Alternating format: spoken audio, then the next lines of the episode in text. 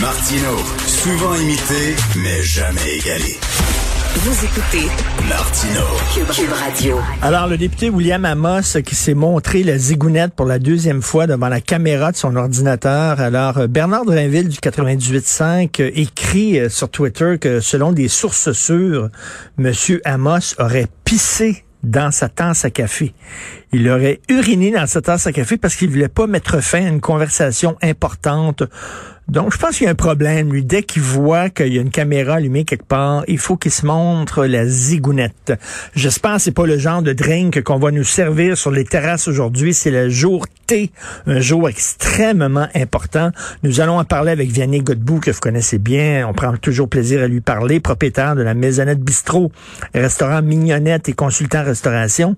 Il est accompagné de Stéphane Grenon, propriétaire du resto Rio et Petit Gros à Québec.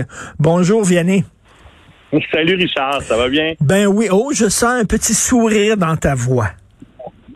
Ah ben écoute, moi ça a été une semaine euh, grandiose. Tu sais, c'est sûr qu'on l'a vraiment pas eu facile, mais je pense que euh, aujourd'hui, on, va tenter d'être positif, heureux. Il fait un peu froid, mais franchement, je pense que les gens euh, seraient venus manger à moins 20 quand même. Là. Puis nous, on est tellement contents de les accueillir puis de retrouver le métier qu'on aime.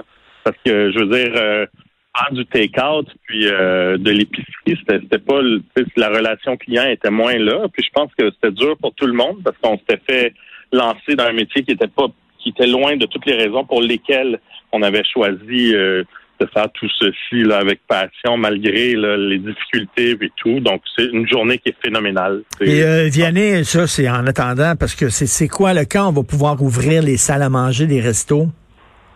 en fait, nous, on vient d'ouvrir un nouveau concept qui est à Rosemère. Donc, euh, j'ai beaucoup de chance. Je suis à un pont de, Laval. Moi, euh, mes amis restaurateurs qui sont à 400 mètres de moi n'ont pas la chance d'ouvrir leur salle à manger euh, le premier. Nous, nous allons pouvoir le faire. Donc, on va s'en réjouir. Puis, en fait, donc, on fait de la terrasse cette fin de semaine. Dès la semaine prochaine, on accueille nos clients à l'intérieur. c'est sûr, c'est ça, il y a son lot de complications parce que nous, euh, évidemment, là, on, on, souhaite que tout le monde passe le meilleur moment possible, mais on nous demande encore un peu de jouer à la police. Euh, puis c'est sûr que là, moi, je deal avec des. Euh, on va être six de trois bulles, donc on peut avoir trois tables à deux mètres, une à côté de l'autre. Oh, mais ça multiplié fois 40. mais j'ai toujours été bon à Tetris. Fait que ça va. T'es triste. Stéphane Grenon qui est là. Stéphane, est-ce que t'es content toi aussi? Salut les gars, euh, oui, on est vraiment vraiment contents. Euh, nous, on va ouvrir les salles à manger la semaine prochaine. Côté terrasse, on préfère attendre un peu parce que c'est un petit peu compliqué si se met à pleuvoir. Euh, les clients vont aller où Donc, on préfère attendre puis ouvrir convenablement. Mais oui, tout le monde est super super content. Tant qu'on ouvrait, Stéphane, tu dis tant qu'on ouvrait, on va ouvrir pour vrai. Donc, on va attendre la journée, on va pouvoir vraiment ouvrir la salle à manger.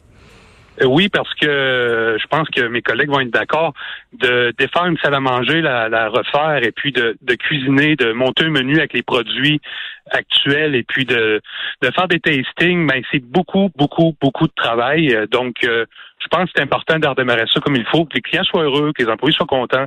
Donc, on, oui, euh, on préfère attendre un petit peu. Puis le côté faire la police, Stéphane, comment Comment tu peux savoir, toi, que les gens qui sont assis autour de la table sont de la même bulle ou de deux bulles ou quatre bulles à un moment donné, là?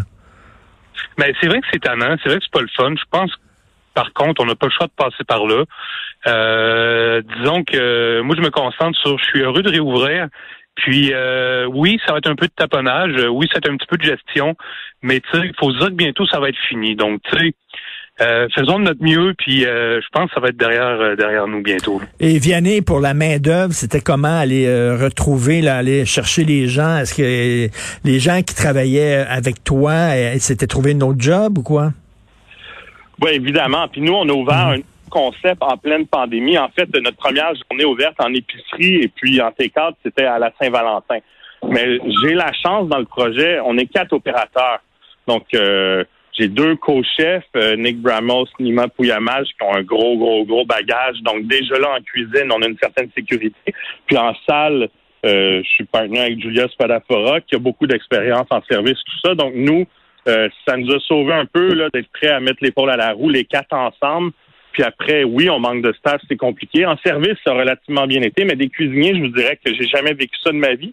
Euh, c'est un peu drôle parce que je vois mes anciens postes que je cherchais à combler dans le temps. J'ai encore une historique des CV que je recevais, puis je pouvais avoir 150, euh, tu sais, des, des ah, histoires de quand je cherchais des cuisiniers à l'époque, là, tu sais, il n'y a, pas si longtemps que ça. Là, je dirais que ça fait trois, quatre semaines, puis on offre des belles conditions, un bon salaire, mais on n'a pas de retour du tout. Euh, les cuisiniers n'existent pas. Ils en ont plein le cas, je le sais pas, mais bon, on embauche, par exemple, on donne des tips avec le message est lancé. Et Stéphane, pour toi, est-ce que c'était difficile de trouver de la ben main Oui, moi, c'est l'inverse. C'est drôle, moi, c'est complètement l'inverse. Nous, dans le fond, durant la pandémie, euh, on a fait des boîtes pour emporter qui ont été un, succès immensiel. Là, on vendait 600 boîtes par semaine pour deux. Euh, donc, on était 40 à travailler à temps plein tout le temps de la pandémie. Ensuite de ça, on a créé un, casse-croûte supersonique qui s'appelle euh, Rocket, qui était vraiment un casse-croûte québécois revisité au savoir local, comme des têtes de violon euh, marinées, frites, puis euh, des pogos de morue. Euh, hmm. On faisait 700 clients par jour l'été passé. Wow! on, est, on, a, on, a, on a été 40 employés temps plein. J'ai 0 de, de mon équipe qui a quitté en un an et demi. Donc, on n'a aucun taux de roulement. Et puis, on reçoit des CV parce qu'on a mis en place quelque chose qui a fait jaser beaucoup. Euh, on a euh, construit un gym euh, construit un air de détente. Euh, on a mis une table de ping-pong. Non, à l'intérieur, une salle de vélo pour ranger leur vélo, un nouveau vestiaire et des assurances collectives qui entrent en vigueur au mois de juillet. puis je peux vous dire, je reçois beaucoup de CV et puis on n'a pas de problème de recrutement de notre côté. Donc on a hmm. on a un peu de chance, je pense.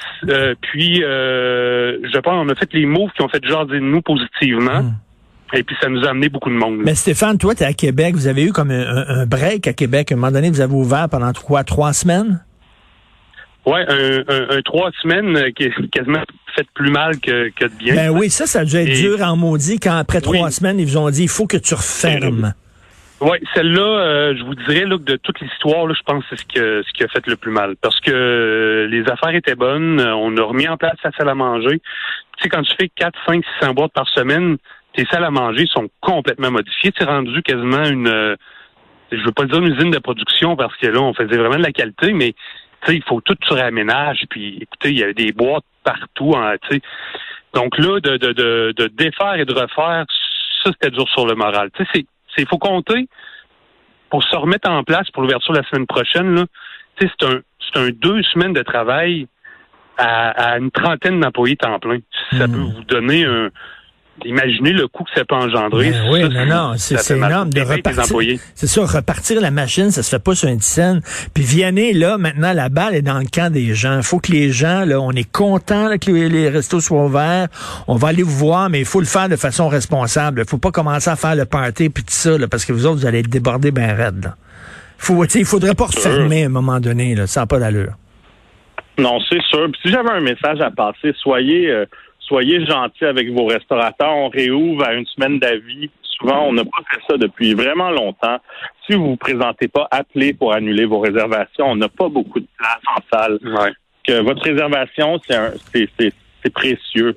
Euh, donc, comprenez que vous êtes chanceux d'en avoir une et puis que si jamais il y a un empêchement, on est compréhensif, ça arrive. Sauf que le plus vite on le sait, le plus vite on peut. Il y a des gens qui attendent pour votre Moi, je ne peux pas croire, même en temps normal, je ne peux pas croire que des gens réservent dans des restos et qui appellent pas. Moi, j'appelle tout le temps. c'est si, l'enfer. Si tu vas souper chez un ami, là, ton ami t'invite à souper samedi soir, puis tu peux pas y aller parce que ton, ton fils est malade, ben t'appelles, puis t'annules. Ben tu fais la même Christie d'affaires pour les restos, voyons. Ouais, mais je partage votre avis. Euh, une des choses, je pense, les plus difficiles, c'est effectivement, malgré des confirmations, nous aussi, on a eu beaucoup ce qu'on appelle des no-shows. Ouais. Euh, ça, c'est vraiment inacceptable, effectivement. Je pense que la, la, clientèle doit vraiment, vraiment... Déjà, déjà, même avant la pandémie, ça arrivait trop.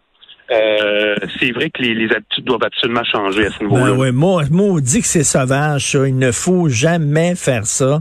Euh, vous savez pas le mal que vous faites au restaurateur en faisant ça. Ben bravo, on a bien hâte d'aller vous voir. Moi, je pense que je vais apporter des fleurs, que c'est la première fois que je vais rentrer dans un resto, puis je vais donner ça aux serveuses et aux serveurs. Je suis tellement ah! content. Tu peux m'en apporter si tu veux, je vais t'attendre. OK, all right. Merci. Dans la rue. Vianney Godbout, merci beaucoup. Stéphane Grenon, merci. Bonne chance. On est content content de vous revoir. Salut. Merci, salut, merci les boys. Salut les gars. Bye.